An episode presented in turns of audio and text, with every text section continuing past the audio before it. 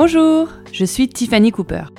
Bienvenue sur Va vers ton risque, un podcast dédié aux personnes qui osent sortir des schémas classiques, que ce soit sur le plan professionnel ou personnel.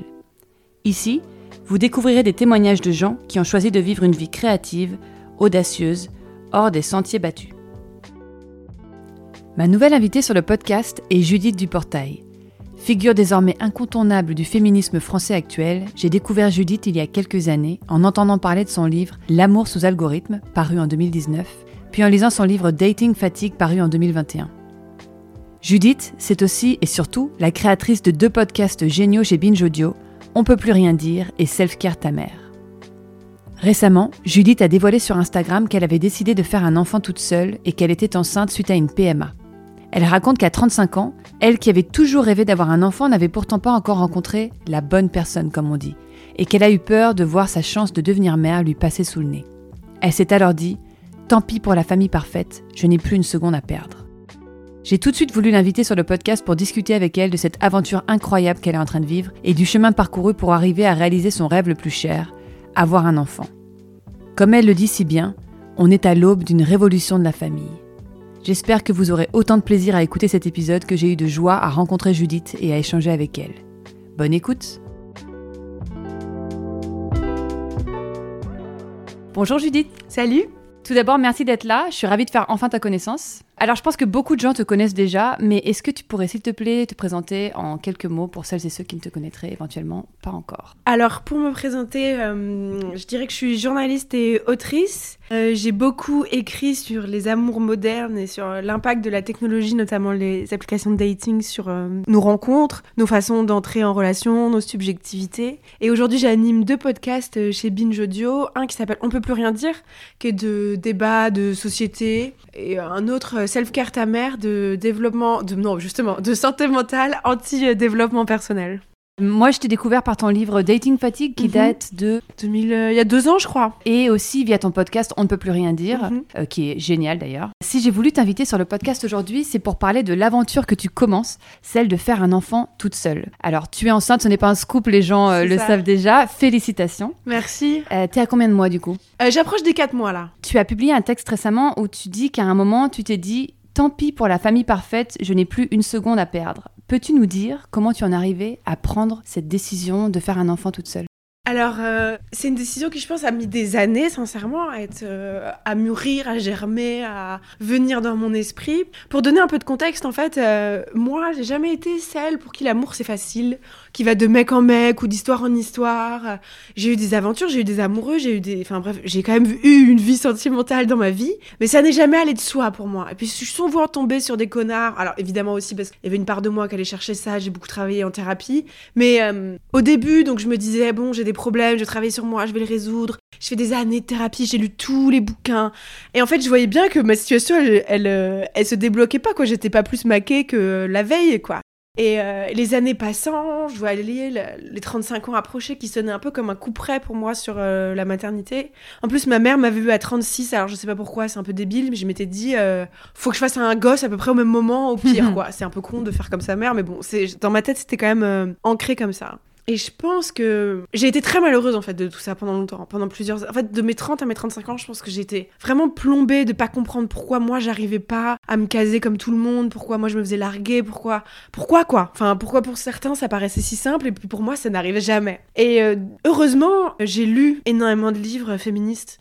Heureusement, j'ai écouté plein de podcasts et j'ai fini par comprendre en fait que j'étais pas anormale, c'était que le monde changeait et que euh, ce couple, ce modèle de, couple déjà parce que pour arriver à faire un enfant seul, il faut d'abord un peu se, se libérer de l'injonction du couple. Et que cette, du couple hétérosexuel. Du couple hétéro, ouais. Du couple hétéro, hétéronormé, classique et tout. Et donc, euh, que le monde changeait, en fait, qu'il y en avait plein des gens comme moi. En fait, ce qui m'a déjà fait du bien, c'est de regarder les statistiques, de me rendre compte qu'à Paris, 50% des gens sont célibataires. Donc euh, voilà, on n'est pas anormal. On est, on est même normaux, on est la norme, en fait. Mhm. Qu'aux États-Unis, plus la majorité des gens, des adultes, sont célibataires. Et que les célibataires sont le segment démographique qui progresse aujourd'hui le plus vite dans le monde. Donc en fait, euh, je fais partie d'un mouvement sociétal comme plein d'autres gens. Euh, donc déjà de comprendre tout ça, ça m'a un peu soulagée. Et puis au bout d'un moment, j'en ai eu marre de me dire, faut que tu travailles sur toi pour rencontrer la bonne personne. Je me suis dit, mais stop quoi. C'est aussi grâce aux travaux de certaines autrices, je pense à Marie Coq, euh, qui a mis le doigt sur un truc très juste, de dire, c'est pas vrai que l'amour est une méritocratie. Et c'est pas vrai qu'à force de travailler sur soi, on va attirer les bonnes personnes. Déjà parce qu'il suffit de regarder autour de soi combien de bolos, combien de gens immatures sont maqués. C'est clair. C'est hallucinant. Enfin, je veux dire, on en a tous dans, notre- dans notre entourage des gens qui ont une maturité émotionnelle d'un enfant de 5 ans et demi. Et, euh, et ils sont maqués. Hein. Donc, euh, tout ça, c'est un peu des mensonges quand même, ou des fausses promesses qu'on qu'on fait aux femmes de dire euh, il faut débloquer tes blocages internes et ça marchera, etc. Donc, ça a été une première étape. Et la deuxième étape, ça a été bah, le stress de cette satanée horloge biologique. Et je crois que sincèrement, de mes 30 à mes 35 ans, j'y ai pensé tous les jours. Je veux pas manquer ma chance. Je, je sais que je veux être maman depuis toujours. Euh, je voulais faire plein de choses dans ma vie, mais je sais que j'ai toujours voulu avoir un enfant. Et tous les jours, j'étais là, mais putain, mais je vais passer à côté de ma chance. Mais comment je vais faire? Mais comment elles font celles qui arrivent à rencontrer un, un mec avec qui faire un gosse? Qu'est-ce qu'il faut que je fasse?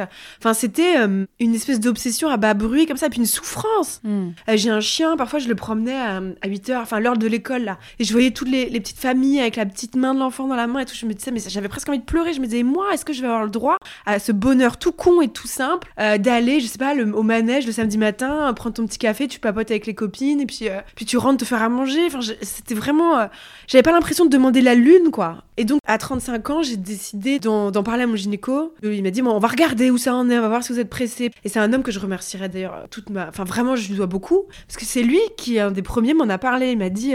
Parce que j'ai pas eu des bons résultats à mes tests de fertilité. Pourtant, j'ai pas galéré à tomber enceinte, mais j'ai pas eu des bons résultats. Et donc, ça a été un gros choc. Mais heureusement que j'ai fait ces tests parce que ça m'a permis d'avancer plus vite après. Oui, puis ça débloque déjà une réflexion, c'est-à-dire que t'es déjà en chemin, quoi, quand C'est tu ça. fais ça. Hmm. ça débloque une réflexion. Puis si en fait, si j'avais eu des super résultats, j'aurais peut-être attendu quelques années de plus, mais ça aurait été encore des années perdues en fait. Parce que je, pas- je pense pas que ça aurait changé. J'y crois plus au prince charmant ou au mythe du mec féministe déconstruit parfait qu'on va rencontrer. En fait, c'est une nouvelle figure du prince charmant d'imaginer qu'il y a des mecs parfaits féministes euh, merveilleux qui traînent et qu'il faut suffit de les trouver.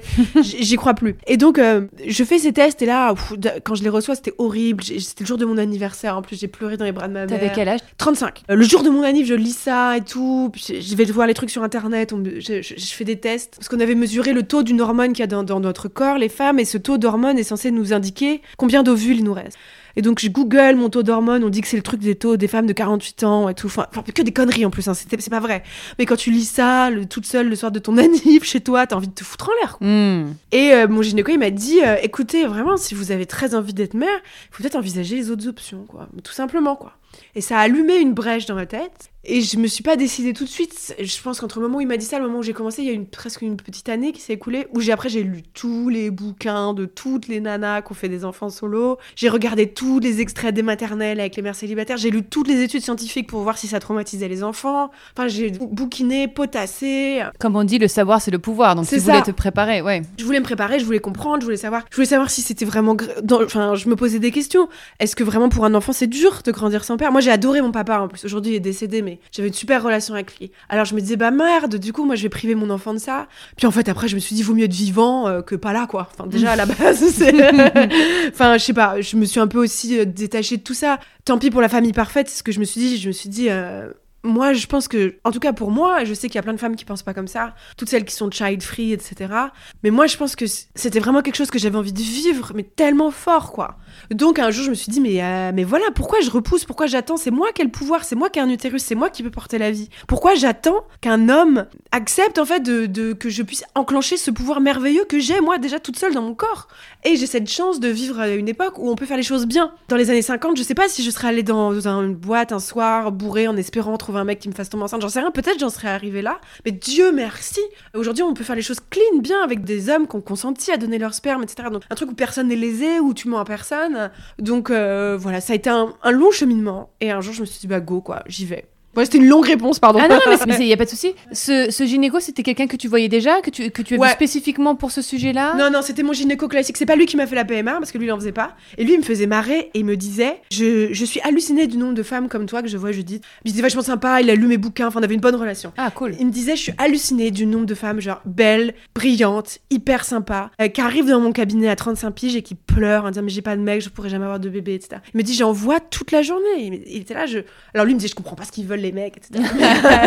c'était, sympa. Et je me suis dit, mais euh, ouais, c'est fou en fait. On est plein. Et d'ailleurs, quand la loi de la PMA a été ouverte aux femmes célibataires, c'est, c'est une majorité de femmes célibataires qui ont demandé à avoir recours à. C'est très récent ça. Hein c'est très récent, ouais, qui ont demandé à y avoir recours. Donc je pense qu'on est un peu à l'aube d'une révolution de la famille. Et au début, pour moi, faire un enfant de cette manière, c'était un plan B. Pour moi, le plan A, c'était la petite famille parfaite. Et aujourd'hui, je vois plus du tout comme un plan B. Aujourd'hui, je suis super fière. Je suis très très fière de moi. Et puis, c'est bizarre fière de mon enfant alors qu'il a rien fait. Mais, je suis quand même, je suis fière de d'être précurseur quelque part. Parce que Ouais, comme je te ça. disais en off avant l'interview, je, je pense qu'on est au tout début de quelque chose. Effectivement, Exactement. je pense qu'on en a marre nous les femmes d'attendre entre guillemets l'homme parfait, sachant que déjà l'homme parfait, comme tu dis, n'existe pas. C'est ça. Et en plus, euh, que parfois c'est même peut-être plus simple, sachant qu'on a tous les outils à notre disposition, de ne pas attendre, de ne pas devoir dépendre d'un homme et de Exactement. pouvoir euh, faire ce, ce cheminement. Qu'aujourd'hui, en plus, on sait qu'on peut faire famille tout à fait autrement que ça. dans une famille hétéronormée, nucléaire. euh. Je, je suis tellement soulagée d'être sortie de la passivité, de l'attente. Et euh, sincèrement, je sais pas comment font. Moi, ça m'a.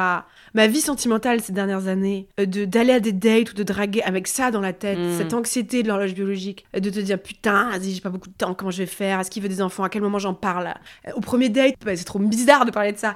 À quel moment je lui en parle Comment je lui en parle sans avoir l'air désespéré Enfin, toutes ces questions. Moi, en fait, elles me mettaient tellement la pression que, que ça me. J'étais tétanisée, quoi. Tétanisée. Ouais, ça, ça complique le truc. C'est-à-dire que euh, déjà, a- est-ce que cette personne me plaît Est-ce que je me C'est vois déjà coucher avec Mais si en plus t'es là, est-ce qu'il serait un bon géniteur Ouais, Est-ce c'est qu'il serait un bon parent Ouais, non, c'est horrible. C'est un calvaire. Je souhaite ça à personne, franchement. C'est un calvaire de- d'anxiété, de panique, de stress, de. de- Enfin, bon, il y a pire, évidemment, mais c'est quand même un état émotionnel euh, extrêmement inconfortable, quoi. Et puis même, je pense aussi pour les hommes qui tout de suite se disent, il y a une espèce Bien de cliché où ils se disent, euh, la fille elle a 36 ans, elle a pas d'enfant, ah c'est sûr qu'elle c'est va sûr, vouloir un va vouloir- enfant, faut que je mette deux capotes. Ouais, ouais. Puis c'est tellement humiliant comme place. c'est clair, le côté euh, un peu désespéré, ouais. Exactement. Le temps m'est compté. Ouais, c'est tellement humiliant comme place et c'est tellement asymétrique où tu te dis, lui, le mec, il a tout le temps qu'il faut. Cette posture, en tout cas, de de- d'espoir, d'attente. Et puis même pour moi, c'était tellement pas sexy. Tout le côté euh, fun, léger, joyeux de la Insouciant, rencontre, ouais. insouciant.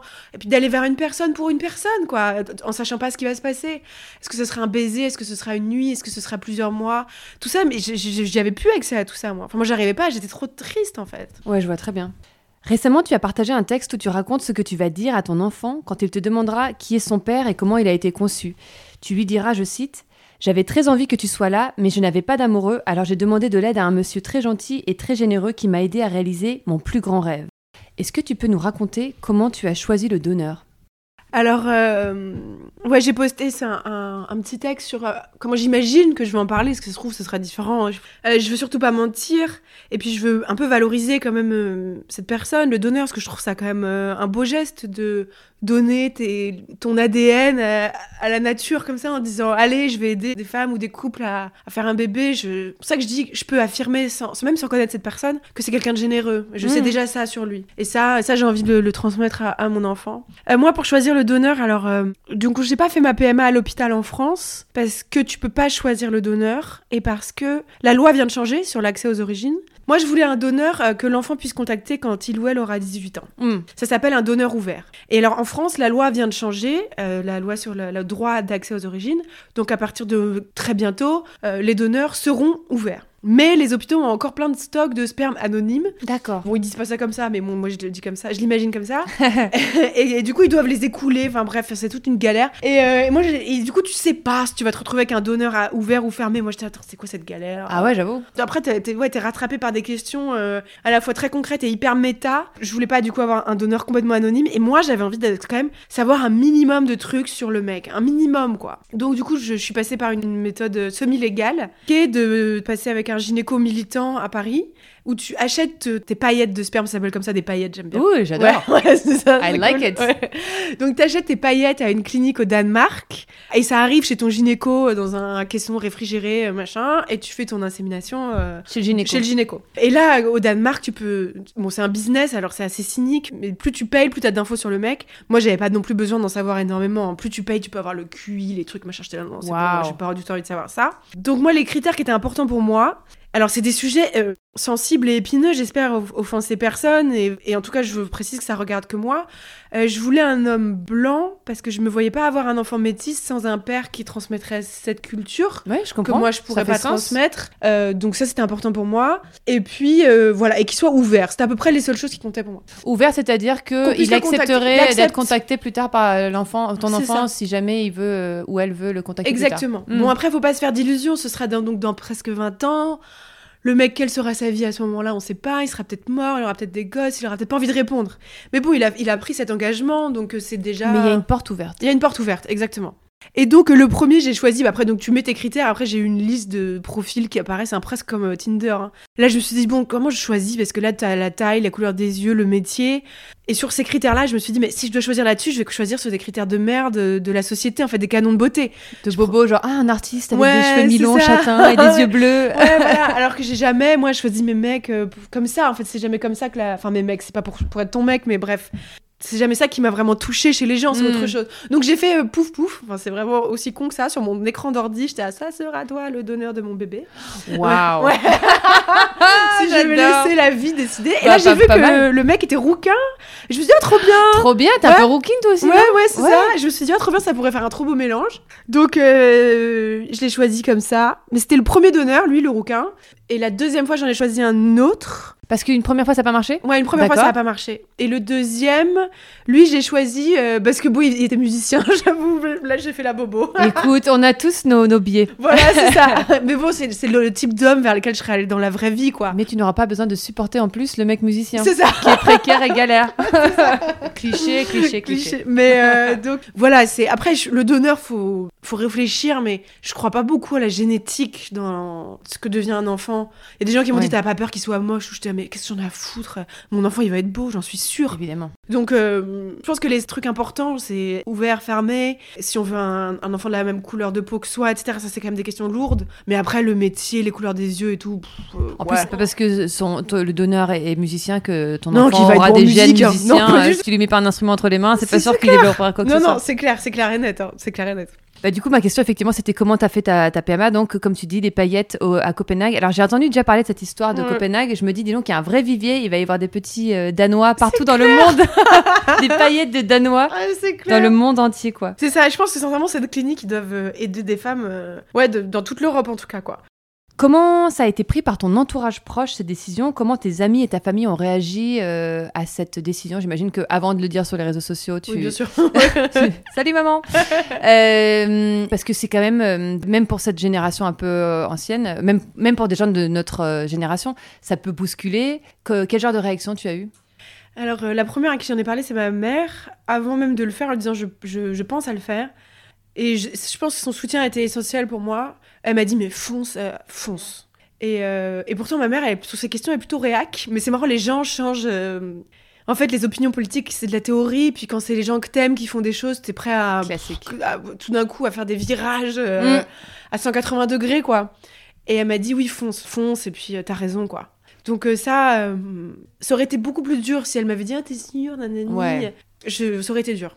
Après, j'en ai parlé à des amis proches. Il y a un, ami qui a été essentiel pour moi dans, dans cette démarche. J'en parle sur Insta aussi. C'est mon ami Anthony, qui est d'ailleurs le parrain de mon enfant, qui lui aussi a une famille un peu différente. Alors, c'est une autre histoire, c'est une GPA, etc. Je sais même pas ce que je pense de la GPA, mais en tout cas, je respecte mm. sa famille. Et on est voisins, donc j'ai passé pas mal de temps avec lui, avec son fils. Euh, et rien que de les voir exister, en fait, ça te donne aussi l'autorisation d'aller vers autre chose.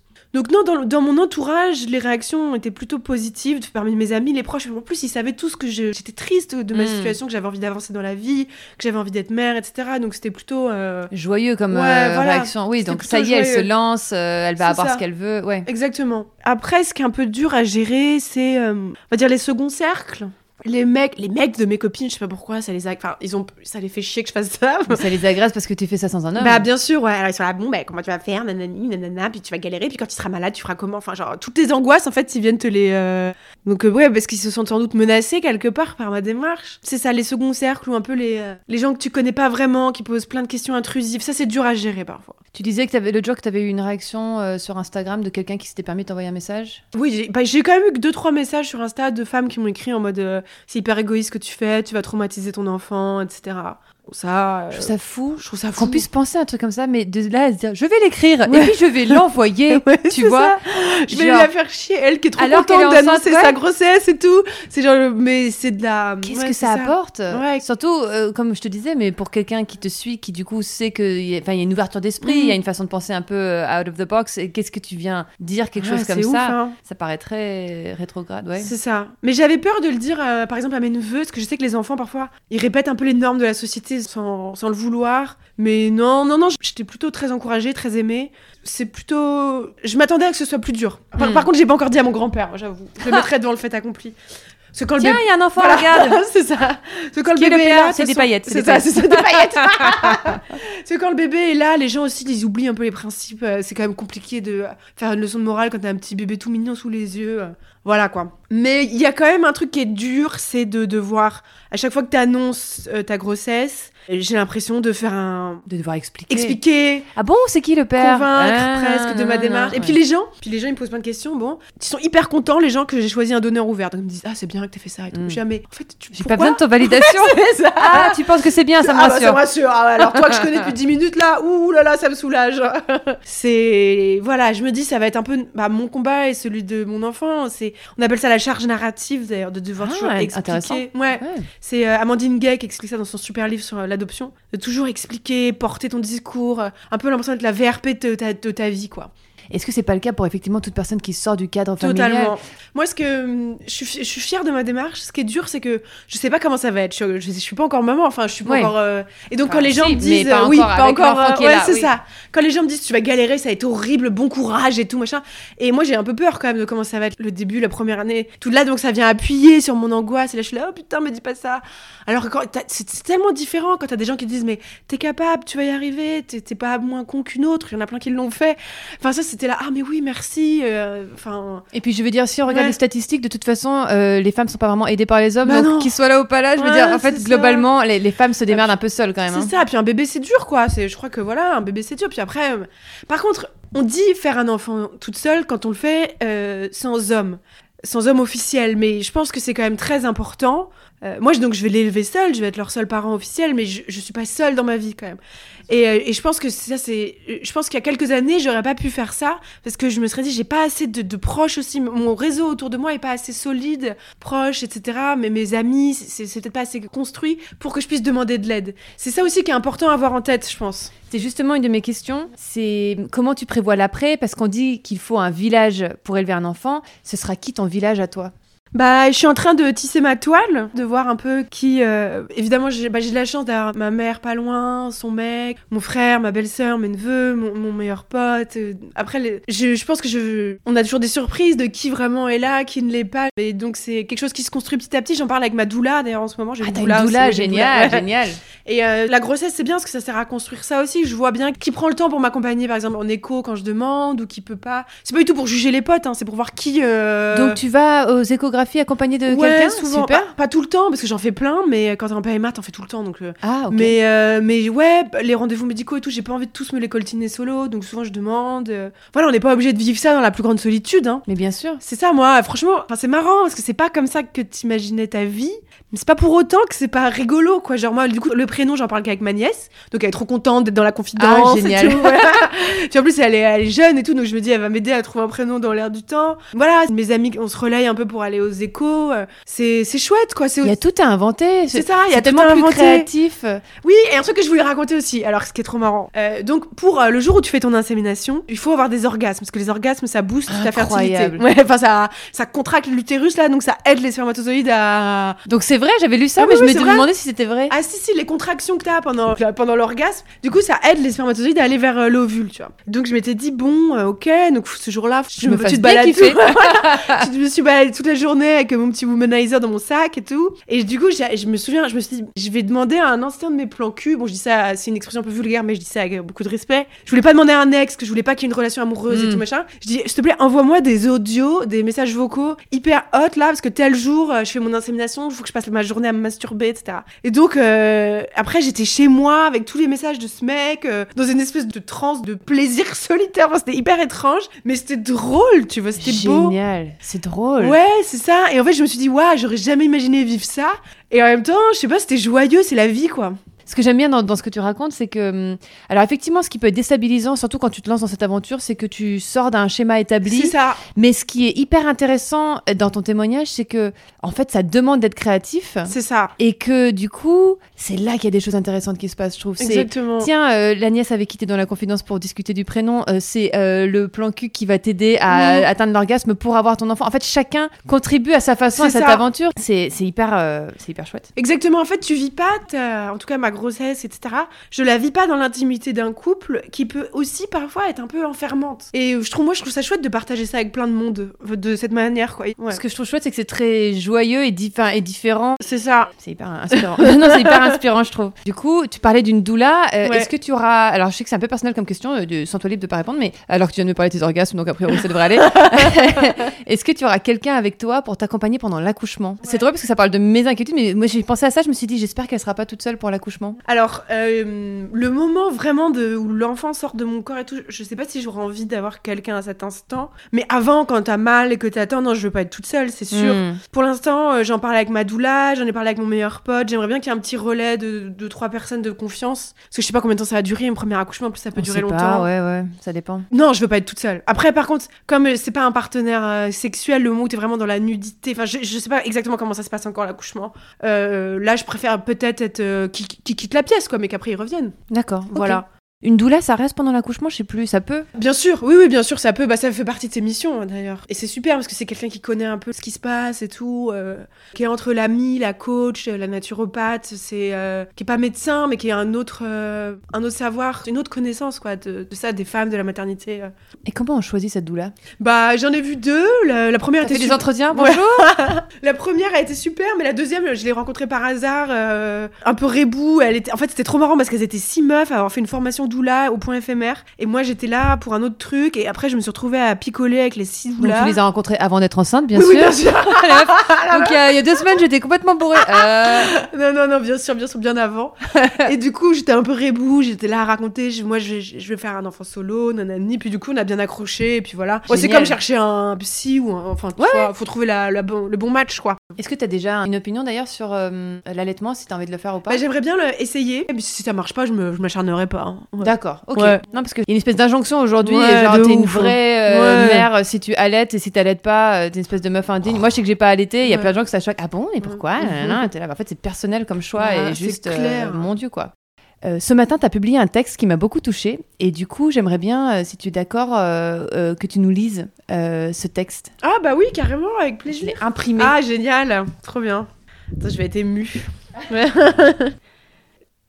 Le bruit de tes pieds dans la neige fraîche, la pluie sur les Vélux, le sel sur tes lèvres, l'été, se baigner quand tout le monde est parti de la plage et rester longtemps dans l'eau, marcher pieds nus dans l'herbe, les rires allongés, les derniers verres la nuit, les lumières de Paris, les taxis, la cour carrée du Louvre, le vent dans tes cheveux, taper du pied dans les marrons, l'odeur des livres neufs, écrire des mots dans l'agenda de tes amis, les ruelles du sud le soir, la première fois que tu iras en Italie, faire des choses interdites, les orages quand on est à l'abri, les confidences chuchotées, les oiseaux le matin, croire fort à tes idées, gueuler pour ce en quoi tu crois, monter le son quand tu aimes une musique, la mélancolie quand la nuit tombe, la nostalgie de l'été dernier, la morsure du temps qui passe trop vite, le paysage qui défile par la fenêtre des trains, tout ce que tu vas pas oser dire, tout ce que tu vas dire trop tôt, dire trop tard, mal dire, bien dire, toutes les façons dont les gens qui t'aimeront vont t'aimer, quand quelqu'un souffle un cil sur ta joue, tout ce que tu me raconteras, tout ce que tu me raconteras pas, le monde t'attend, mon enfant.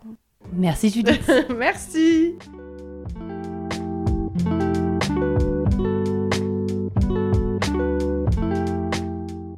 Et voilà, j'espère que l'épisode vous a plu.